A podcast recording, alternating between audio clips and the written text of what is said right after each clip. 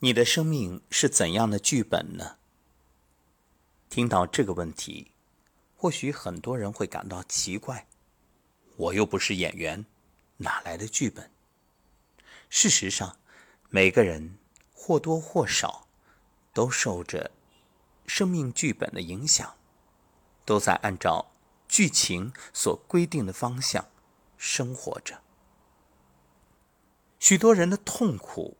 正源于此，源于内心设定的剧情。所以，一个人要想真正的自在、幸福、快乐，就要走出自己原本设定的生命剧情，看见真实的外界。这也意味着你的心理健康。有一位家庭主妇，有个习惯，无法忍受家里的不整洁，甚至只是一丁点儿凌乱，她就受不了。只要做家务，就开始烦躁。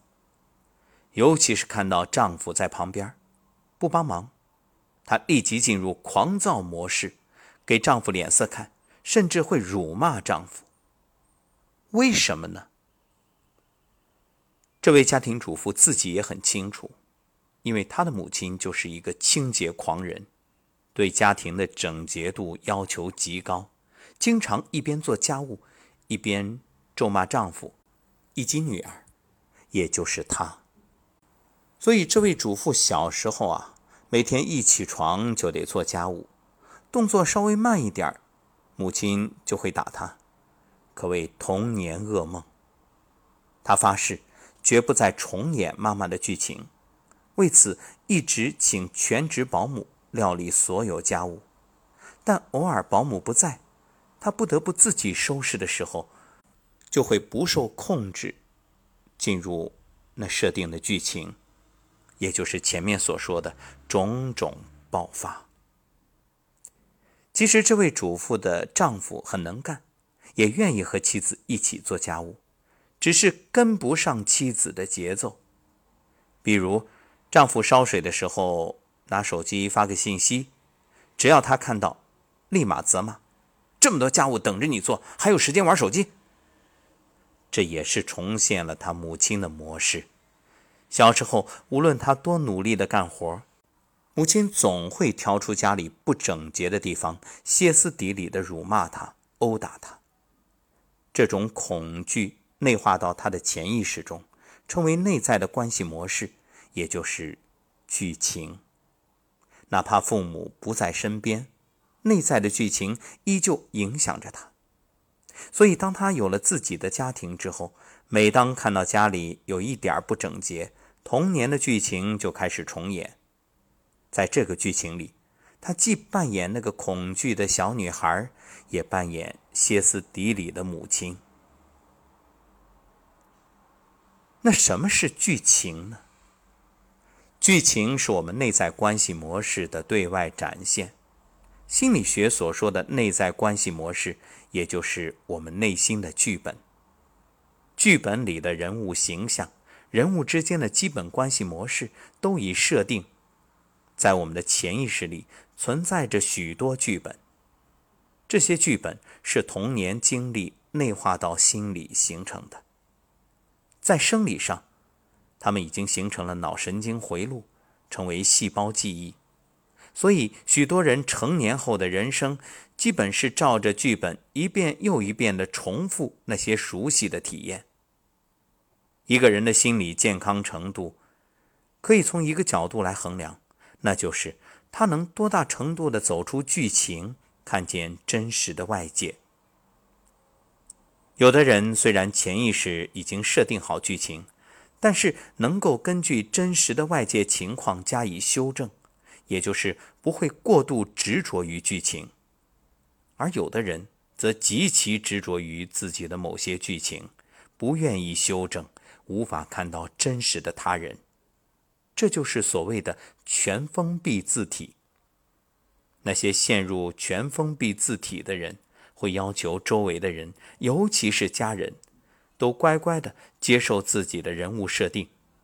如果对方不肯按照剧本扮演，他就会勃然大怒，威逼利诱，让其回到既定的角色中。而威逼利诱的方式，往往不惜伤害自己和对方。有这样一个经典的案例：一位网友说自己从小体弱，他与妈妈之间的对话通常是这样的：妈妈说。你身体怎么样了？他说不太好。妈妈说，既然不好，就要注意休息，加强锻炼，饮食也要规律，把身体搞好，妈妈才能放心。知道了吗？每次接到这样的电话，他都会觉着妈妈是关心自己的，却又隐隐感到哪里不对劲儿。可周围的亲人朋友却说：“你从小体弱多病，你妈妈照顾你多不容易。”为你的健康操碎了心，你看你妈对你多好。后来他努力调整作息和饮食，积极调养身体。等妈妈再打电话过来，他说：“现在吃营养健康的食物，也补充营养素，做各种运动，身体越来越好，不太会生病了。”本以为听了这话妈妈会开心，没想到电话那头妈妈却立刻发火。痛斥他不该这么吃，不该那么练。总之啊，没一点儿是做得对的。这位母亲为什么会爆发这种极端情绪呢？因为孩子居然不肯再扮演他设定好的那个体弱多病的角色了。如果孩子不再继续扮演，那作为母亲，他还怎么扮演那个为了照顾孩子而牺牲自己、无私奉献的伟大角色呢？因为戏演不下去了，所以妈妈很生气。这个例子很容易理解，因为这个剧情里没有爱。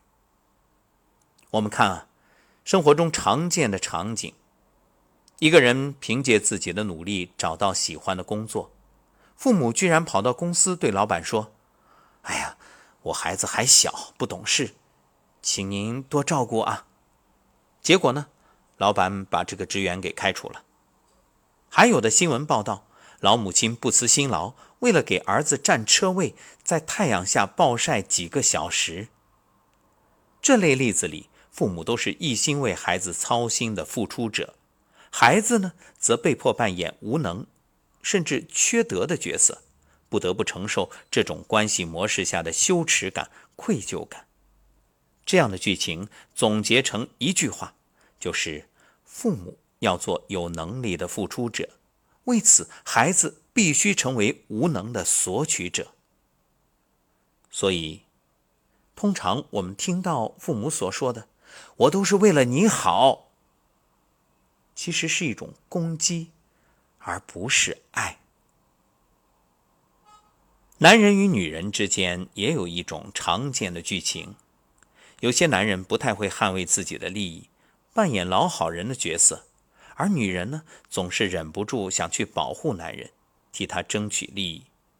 周围的人，甚至包括这个男人，都会来指责女人：“你这个人怎么这么斤斤计较，心胸狭窄呀？”女人也很纳闷：“哎，不对呀，我本来是挺大方的呀，为什么结婚之后越来越计较？”其实，这是个套路。表面上看起来大方，甚至无欲无求的男人，其实并非如此。他的内心可能仍然不成熟，索取感一旦被激发，就将铺天盖地，没有边界。他可能特别害怕自己的不成熟会显现出来，为了防御，反而反向扮演一个无欲无求的人。心理学上呢？将这种情况称为反向形成的防御机制。我们通常也会说，越彰显什么，其实就是越匮乏什么。男人越表现的无欲无求，女人就越想帮他捍卫利益，这个程度是对等的。还有一种剧情能够涵盖中国至少一半的婚姻关系：男人脾气温和，特别宽容。好像对什么都没有意见，怎么着都行。当冲突发生时，男人会回避冲突，沉默不语；而女人的脾气呢会越来越大，情绪越来越激烈，说话嗓门特别高。所有人都认为女人是悍妇，哎，也就她丈夫脾气那么好，才受得了她。男人呢也会指责，你怎么总是惹事啊？总有那么多情绪，你就不能控制一下自己吗？看看，就是你让咱家矛盾重重，不得安宁。这也是一个套路。男人的内在其实有着火山般的愤怒，这种自恋性、暴怒无边无际。只要别人稍不合他意，他就恨得咬牙切齿，恨不得毁了对方。可这么强的攻击性，他一定不能让他显露出来，所以就要拼命的压抑。最后呢，反向形成一个表面温和宽容、对什么都满不在乎的人。然而，女人却把男人的不成熟给承接了过来，扮演他，就导致脾气越来越大，为一点小事都会争吵计较。当女人从这个套路中觉醒，重新选择一个真爱自己又能捍卫界限的男人，原来的悍妇会秒变柔情似水的小女子。剧情里没有真实的爱与恨。所以，我们也无需纠结过去剧本里的爱恨纠葛，没有什么需要被证明，也没有什么需要去原谅。佛说放下屠刀，立地成佛；心理学说放下头脑中的剧本，试着看见真实的自己，真实的对方。当我们彼此看见的一刻，爱就发生了。当我们陷入套路，可以问问自己：我为何会掉进这个剧情呢？为何总是扮演对方剧本中的角色呢？如果一个人陷入别人的剧情，一定因为他内心也有类似的剧本。那么，怎么解套呢？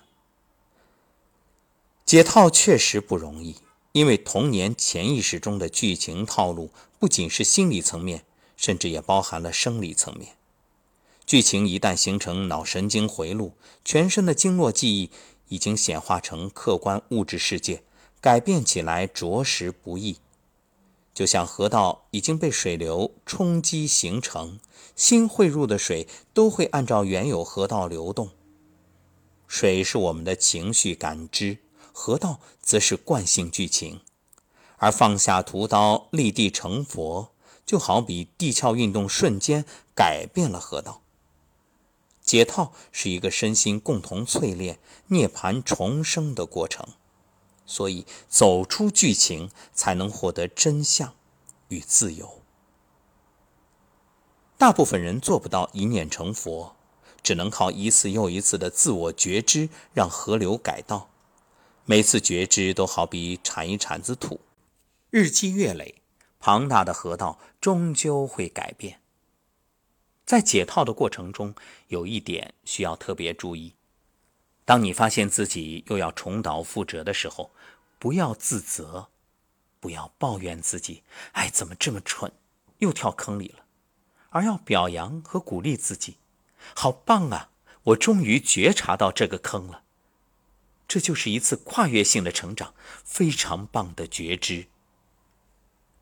哪怕你已经跳进坑里。也要允许自己在坑里，同时觉察为何会跳进来，觉察跳进来的感受，觉察鼻青脸肿的感觉。这些觉知会慢慢培养观察者的距离感。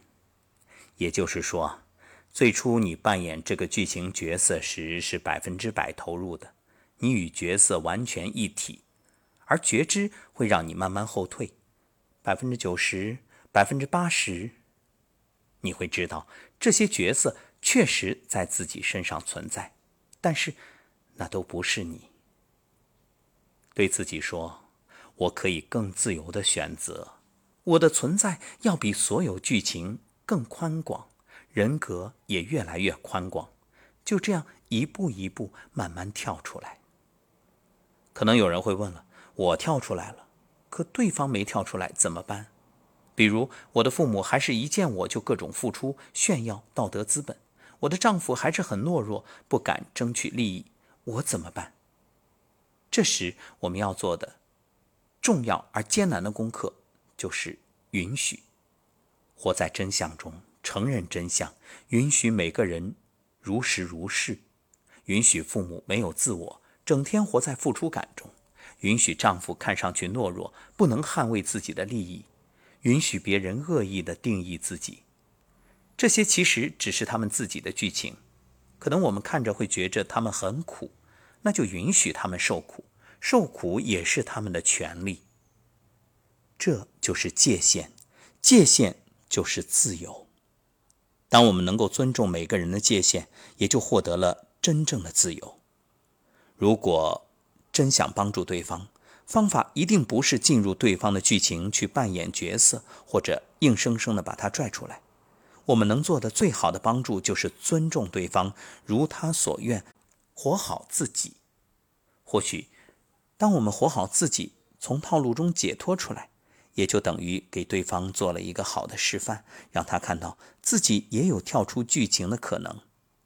先让自己获得自由，先为自己创造丰盛的人生体验，这是我们能够为亲人朋友做的最好的事。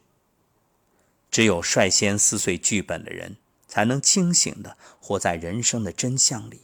获得真正的爱与自由，